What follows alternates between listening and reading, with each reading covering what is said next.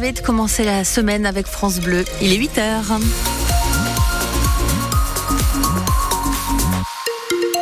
Et on la démarre aussi la semaine sous la grisaille. Dans la Vienne comme dans les Deux-Sèvres, pas de soleil hein, pour aujourd'hui ou vraiment de timides éclaircies dans nos deux départements. Pas de pluie non plus et des températures toujours aussi douces. Les infos présentées par Théo Cobel. Théo dans les Deux-Sèvres, Erwan toujours introuvable. une semaine de questions, toujours aucune réponse sur ce qui est arrivé à ce jeune de 18 ans disparu le 11 février dernier à la sortie d'une discothèque à Montcouton-sur-Sèvre. Ce lundi, les recherches se poursuivent même si les effectifs sont restreints. Et dans la commune, les habitants font part de leur émotion. Clément Tricot, vous les avez rencontrés. Dans les rues de Montcoutan, on croise plus de véhicules de gendarmerie que d'habitude. Ça fait une semaine que les recherches se poursuivent pour retrouver Erwan. Une situation qui choque forcément les habitants. J'ai fait la battue euh, le lundi euh, d'après sa disparition, là, bah, lundi dernier. Après, effectivement, euh, un peu sous le choc. Bah, c'est triste pour la famille, les amis surtout.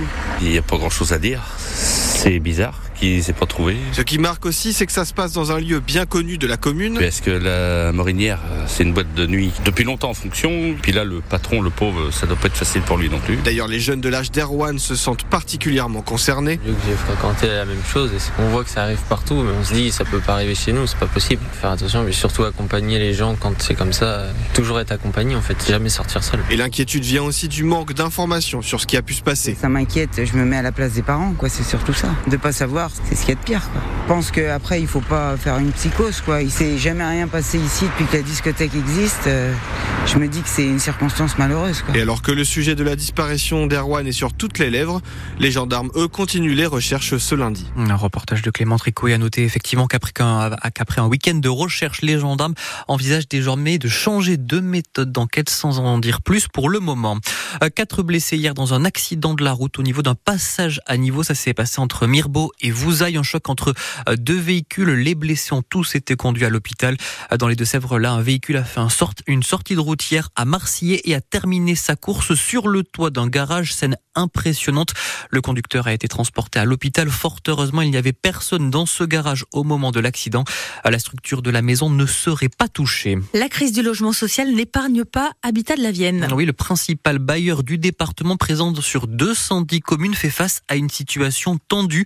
Euh, dernier, les demandes de logements sociaux ont augmenté de 10% sur son secteur quand en parallèle, l'offre s'est effondrée. Alors pour tenter de tenir le cap, Habitat 86 compte poursuivre la construction de 200 logements supplémentaires sur les trois prochaines années malgré un budget tout juste à l'équilibre. Mais son directeur Pascal Aveline en appelle à l'État. L'État a demandé aux bailleurs de baisser ses loyers pour compenser en fait la baisse des APL que versait l'État. Ce qui représente une perte de recettes locatives depuis 2018 euh, pour Habitat de la Vienne de plus de 15 millions d'euros. Donc euh, ces 15 millions d'euros, c'est de l'argent qui ne peut pas être injecté dans le tissu local. Ce sont des opérations locatives en moins, ce sont des réhabilitations en moins. Donc on est en pleine crise du logement. Le nombre de logements sociaux produits s'est effondré. Ça fait près de 30 ans qu'on n'a pas atteint des seuils aussi bas. On est trop fortement pénalisés et donc nos capacités d'investissement sont réduites. Euh, on ne peut pas subir une inflation qui a pris presque 20% sur les coûts des matériaux, donc le coût des opérations, et en même temps euh, qu'on nous ponctionne nos recettes locatives de près de 6% par an. Ça n'est pas possible. Ah, Pascal Affine, le directeur de Habitat 86, qui en appelle donc à l'État. 49, euh, c'est le nombre de classes qui pourraient fermer à la rentrée prochaine dans la Vienne. Les syndicats enseignants qui ont eu accès à une esquisse de la future carte scolaire, carte qui doit être officialisée et actée à la rentrée le 5 mars.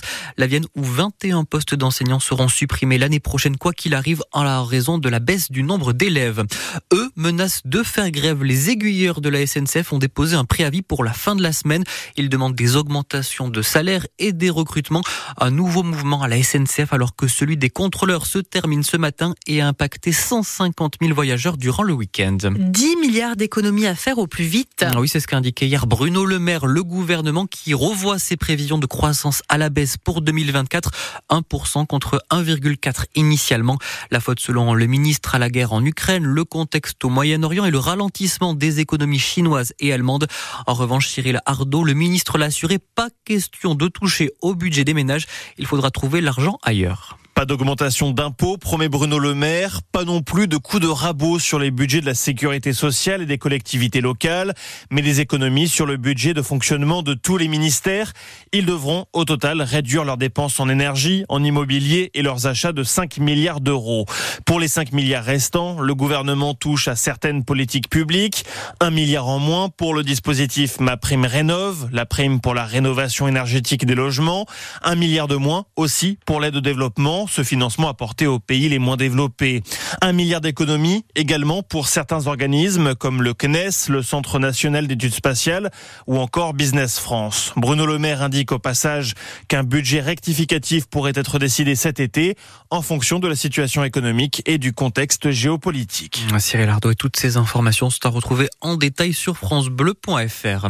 Deux jours avant l'entrée au Panthéon du résistant communiste Missak Manouchian, Emmanuel Macron estime ce mercredi que le Rassemblement national devrait s'abstenir d'assister à la cérémonie mercredi au vu des combats menés par Missak Manouchian, le chef de l'État qui s'exprime ce matin dans les colonnes du journal L'Humanité, journal communiste, une première pour un président de la République en exercice. Et puis...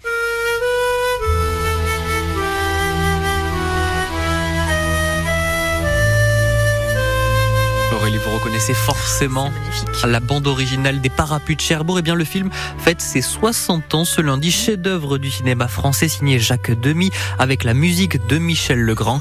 Euh, L'histoire d'amour de Geneviève, c'est une fille d'une marchande de parapluies interprétée par euh, Catherine Deneuve avec euh, Guy, un garagiste mobilisé pour la guerre d'Algérie.